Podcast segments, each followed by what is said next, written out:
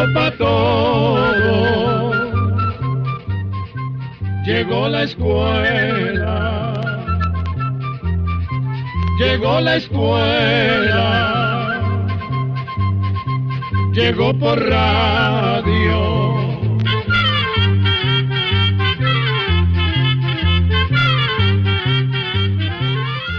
Dos personas pioneras, generosas, visionarias, el doctor Roderick Tung y Manuela Tattenbach dieron origen hace ya más de medio siglo a esta experiencia que vamos a compartir con ustedes y se llama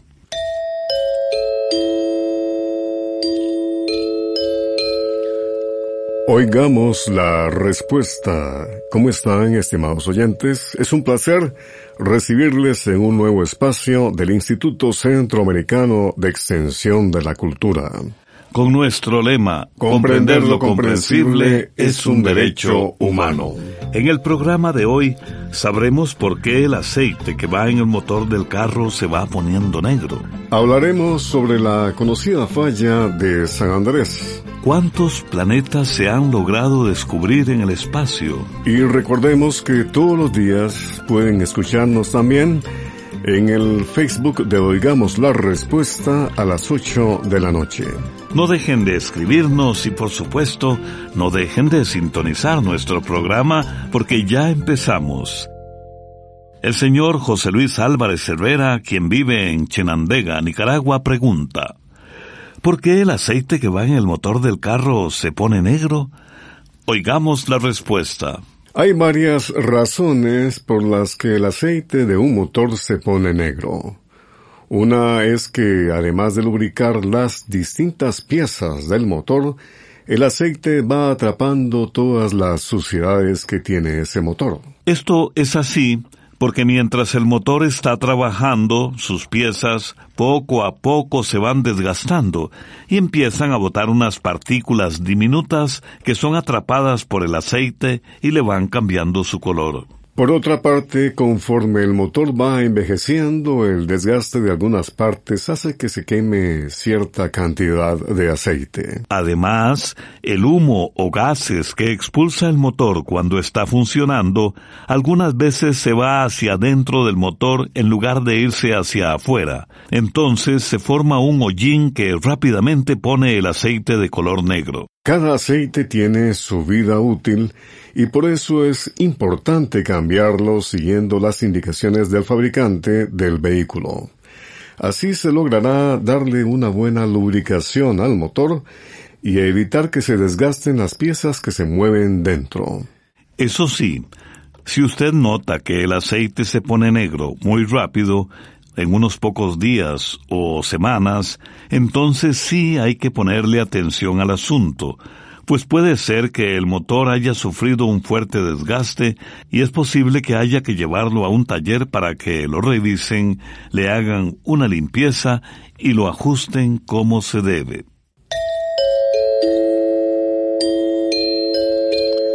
Nos complace estarles transmitiendo. Oigamos la respuesta. Quisiera que me hablaran sobre la falla de San Andrés, es la consulta que desde Costa Rica el señor Reinaldo Granja nos ha enviado a nuestro WhatsApp. Escuchemos la respuesta. Queremos empezar contándole que la corteza terrestre, esa parte dura que forma los continentes y el fondo de los mares, está dividida en varios pedazos que se conocen como placas tectónicas. Esas placas tectónicas se mueven muy lentamente. En ese movimiento se rozan entre ellas y se traban. La presión en el punto en que se trabaron aumenta hasta que llega un momento en que las placas se acomodan de un solo tirón, y es cuando se produce un sismo o terremoto. Los lugares en que ocurren los terremotos se presentan siempre en los límites de las placas, es decir, donde se topan, porque ahí se producen los roces. A estos límites entre placas se les llama fallas. El límite entre la placa tectónica del Pacífico y la placa tectónica de Norteamérica es la falla de San Andrés, Tiene una extensión de más de 1.300 kilómetros y se extiende a profundidades de no menos de 18 kilómetros debajo de la tierra. A lo largo de la historia, la falla de San Andrés ha causado muchísimos terremotos. Quizás el más famoso por la destrucción que causó fue el del año 1906, conocido como terremoto de San Francisco, de magnitud estimada en 7.2 en la escala de Richter. Cerca de la falla de San Andrés hay algunos pueblitos donde la gente está acostumbrada a los constantes temblores que produce esta falla. Tanto así que a finales del año 2016 hubo días en que se dieron unos 200 pequeños temblores y hoy en día los científicos investigan si estos sismos son aviso de futuros temblores más fuertes. La voz de Danilo Norori de Nicaragua, las cuerdas de su guitarra y la canción. Canta corazón.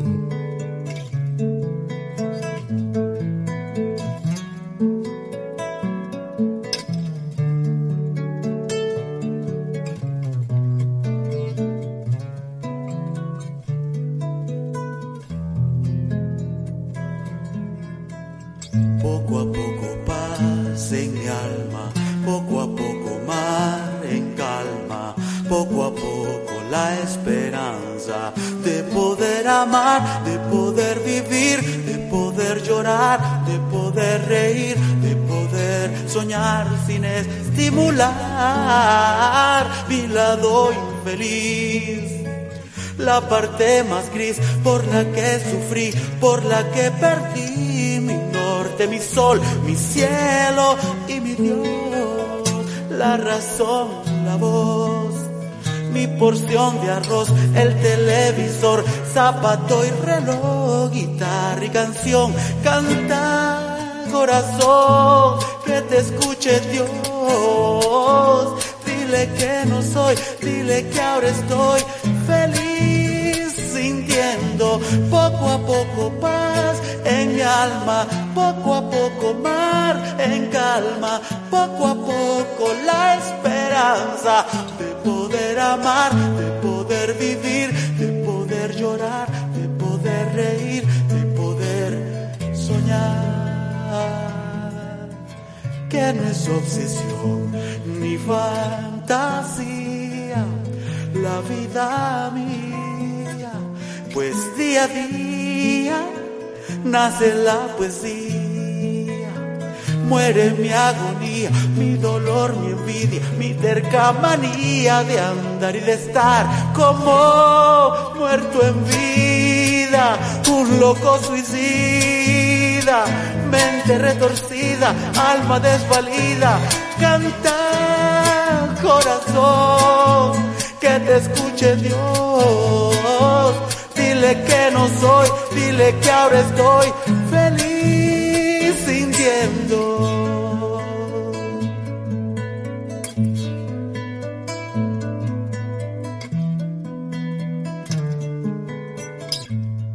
Envíenos sus preguntas al apartado 2948-1000 San José, Costa Rica. También nos puede contactar al correo electrónico isq.org o encuéntrenos en Facebook como Oigamos la Respuesta. Continuamos en Oigamos la Respuesta. No dejen de enviarnos sus preguntas y escúchennos siempre a través de esta emisora y en el programa de Facebook de Oigamos la Respuesta todos los días a las 8 de la noche. El señor Matías Blandón nos escribe desde Boaco, Nicaragua y pregunta, Quiero saber cuántos planetas se han llegado a descubrir en el espacio. Oigamos la respuesta. El sistema solar del que forma parte la Tierra es un grupo de ocho planetas que se encuentran girando alrededor del Sol. Ellos son Mercurio, Venus, la Tierra, que es el nuestro, Marte, Júpiter, Saturno, Urano y Neptuno. Antes se hablaba de nueve planetas, pero Plutón es tan pequeño que hoy en día no se considera planeta sino planeta enano. Gracias a los modernos telescopios que se han logrado fabricar, los científicos han ido descubriendo que en otros sistemas solares de la galaxia donde vivimos hay muchos planetas más. A esos planetas se les llama exoplanetas. Queremos contarle además que hasta el año 2020 se habían encontrado y confirmado 3.264 de estos exoplanetas que giran alrededor de estrellas como nuestro Sol.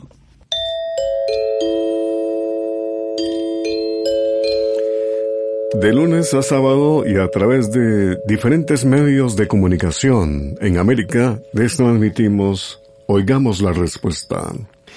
Quisiera que ustedes me dieran algunas recomendaciones para mantenerme siempre joven. Eso es lo que nos pregunta un estimable oyente que nos escribe desde El Salvador. Escuchemos la respuesta. Primero que todo, queremos decirle que el envejecimiento es un proceso físico y mental natural e inevitable en la vida de cualquier ser humano. Sin embargo, aunque envejecer es un proceso que nos afecta a todas las personas, no todas las personas lo hacen a la misma velocidad y de acuerdo con su edad. En esto del envejecimiento tiene mucho que ver la herencia. Hay algunas personas que de natural se conservan mejor que otras y se ven más jóvenes. Por otra parte, los médicos y científicos que han estudiado el tema dicen que los buenos hábitos de vida son importantes para no envejecer antes de tiempo. Entre esos hábitos saludables están tomar suficiente agua durante el día, comer de todo pero poquito, hacer ejercicio, no fumar y dormir lo suficiente para que el cuerpo descanse. También es conveniente ir a visitar al médico por lo menos una vez al año. Vamos a contarle que otra cosa importante es usar alguna crema de las conocidas como protectores solares para protegerse la piel de los rayos del sol. Esos rayos influyen en la aparición de arrugas, manchas y otras cosas que se relacionan con el envejecimiento. Es igualmente importante hacer ejercicio dos o tres veces por semana como mínimo. Hay estudios científicos que dicen que las personas que se mantienen activas parecen 10 años más jóvenes que aquellas que no hacen ejercicio. La actividad física puede disminuir el estrés y por lo tanto tiene efectos sobre el proceso del envejecimiento. Y por último, la actitud que se tenga ante la vida también es algo que influye en cómo nos vemos. Hay gente muy alegre que, sin tener la apariencia física de una persona joven, da a los demás esa impresión por sus gestos, su forma de hablar, de ser y por su positivismo ante la vida. En resumen, lo que hay que hacer para conservarse tan joven como sea posible es llevar una vida sana y mantener una buena disposición mental. Si nos ponemos a pensar, la actitud es el único componente de nuestra persona que podemos mantener joven hasta el final de la vida.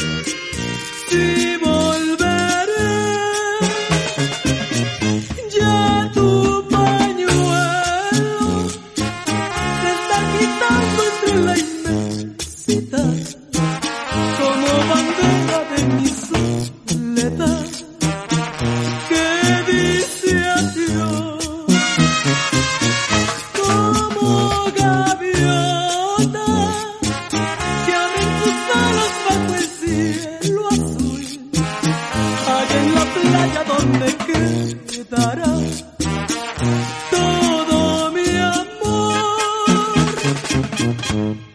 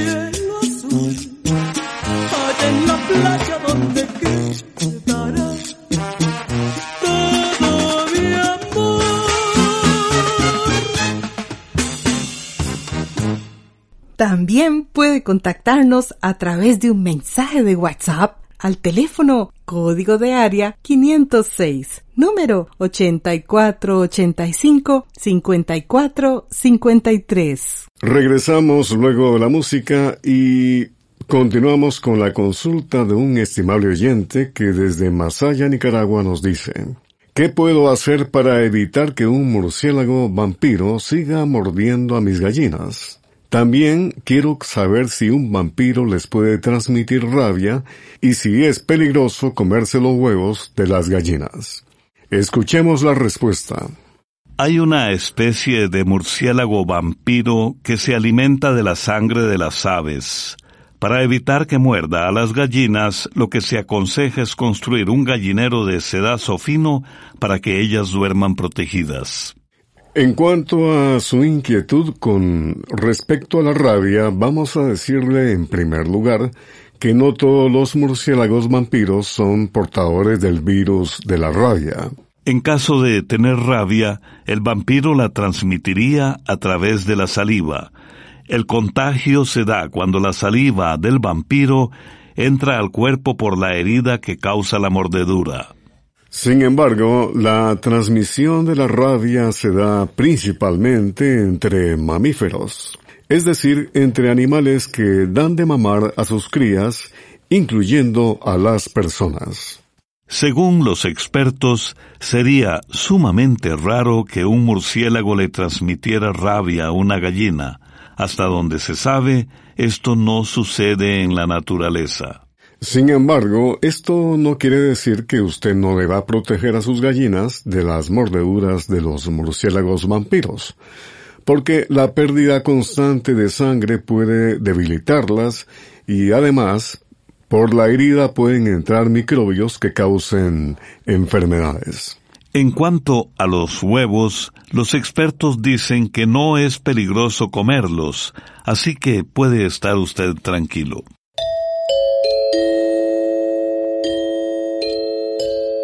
Con la cortesía de este medio de comunicación compartimos con ustedes el programa del ICQ.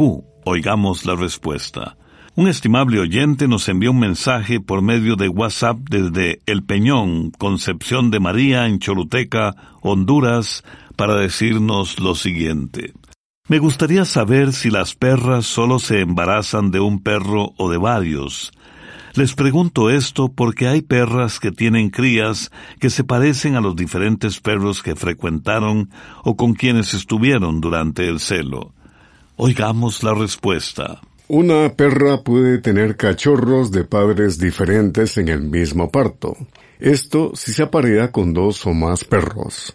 Lo que sucede es que las perras producen varios óvulos cuando están en celo y estos pueden ser fecundados durante un par de días. Si la perra se aparea con dos machos, el semen de los dos permanece dentro del aparato genital de la hembra por hasta cinco días, o a veces más, y ese semen o esperma puede fecundar a óvulos diferentes. De manera que si la perra acepta a los dos machos, va a quedar esperma de los dos perros dentro de ella, y cuando se produce la ovulación, supongamos dos días después de que se apareó, existe una probabilidad muy alta de que dos óvulos distintos sean fecundados por el semen de cada uno de los perros. Entonces, en el mismo parto pueden nacer cachorros parecidos a cada uno de los padres. La diferencia se va a notar mucho si la perra se aparió con perros de distintas razas. Ahora bien, Cuanto más cercanos fueron los apareamientos con los dos perros, mayor probabilidad de que la perra quede preñada de los dos machos. Pero si la perra se aparea con uno de los machos el propio día de la ovulación, lo más probable es que los cachorros sean únicamente de ese perro. Incluso si la perra se aparea después con el otro macho, porque lo más probable es que ya esté fecundada del primer perro con el que se apareó. Con gran satisfacción hemos comprobado a través de los meses el buen resultado de compartir con ustedes la música de nuestros países centroamericanos. Vamos a escuchar de Nicaragua al grupo Ishto Jueves con la canción Ir para llegar. Tengo media papaya para ti, amor y lo demás se para compartir. Una rica fruta en estaciones me permite ser el virus de tu bien. Tengo un ecosistema para darte hoy un eco de la tribu de donde yo soy. Tenme las manos abiertas para recibirte rayito de sol.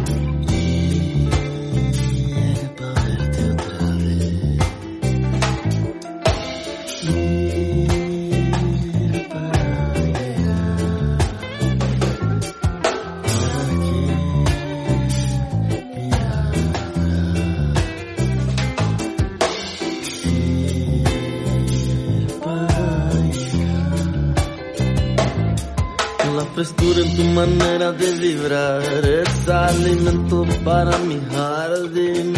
Amanece te visito para manifestar la dulzura de esta fruta que es para ti. La temperatura que tiene tu palpitar es tu capacidad de amar. Y el fruto de la vida para ello está para ser compartido con los demás verme sembrando el horizonte por el milagro de vivir libres bajo el sol. Yo doy mi vida de fertilizante, nutrición, aunque algunos no lo alcancen, algunos tengan que emigrar, algunos tienen que emigrar algunos tengan que emigrar, algunos quieren que emigrar.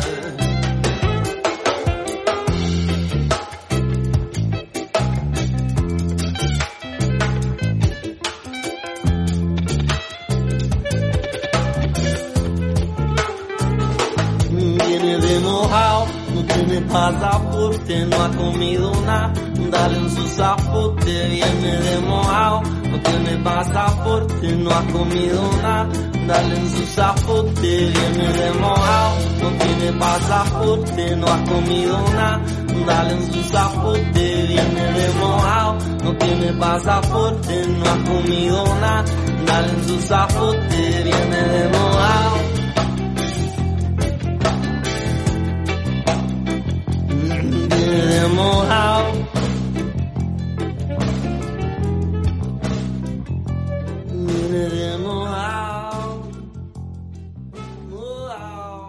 Una estimable oyente nos envía un mensaje por medio de WhatsApp desde Estelí, Nicaragua, y nos pregunta, ¿por qué el ganado siempre anda junto? Oigamos la respuesta. Hay animales en la naturaleza que acostumbran a vivir en grupo, como es el caso del ganado, y de muchos otros animales que se alimentan de hierba. Estos animales generalmente se mueven de un lugar a otro en busca de pastos. Andar juntos les sirve para poder defenderse de posibles enemigos. Por esto es que estos animales siempre andan en manada. En el caso del ganado, generalmente se puede observar que no todos los miembros de la manada son iguales. Algunos desempeñan una función importante dentro del grupo y a la vez tienen algunos privilegios o ventajas. Por ejemplo, siempre hay un toro grande y fuerte que por lo general es el primero en aprovechar la sombra de un árbol. Sin embargo, cuando hay un peligro, es precisamente este animal, grande y fuerte, el que se adelanta para defender al resto de la manada. Dentro de la manada generalmente también hay una vaca, casi siempre mayor, que guía a las otras vacas. Esta vaca conoce bien el potrero o lugar donde viven y siempre es la primera que se mueve en busca de pasto o agua. Por ejemplo, cuando todo el grupo se encuentra echado rumiando, es la primera que se levanta a beber agua, como invitando al resto de la manada a levantarse y a tomar juntos. Esta vaca, por lo general, también es la que protege y ampara a los terneritos pequeños, Conocer el papel que tienen estos animales dentro del grupo puede ser útil para el dueño porque así le resultará más sencillo manejar a la manada.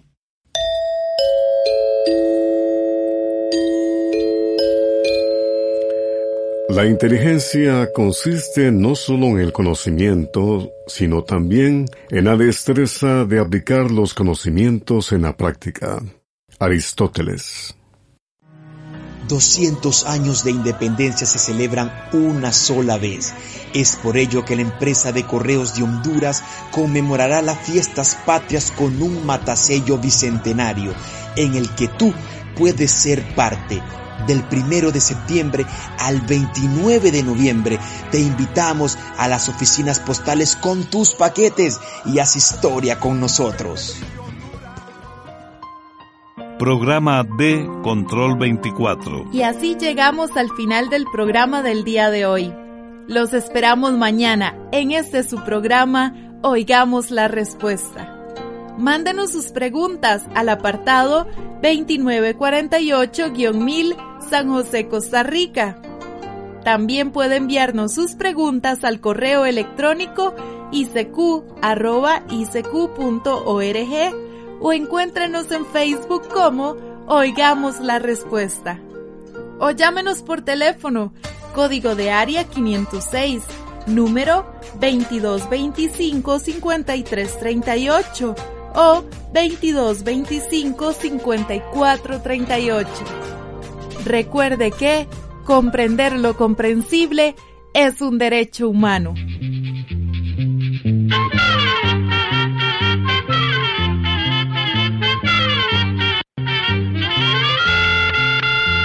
momento de despedirnos. La escuela, se va cantando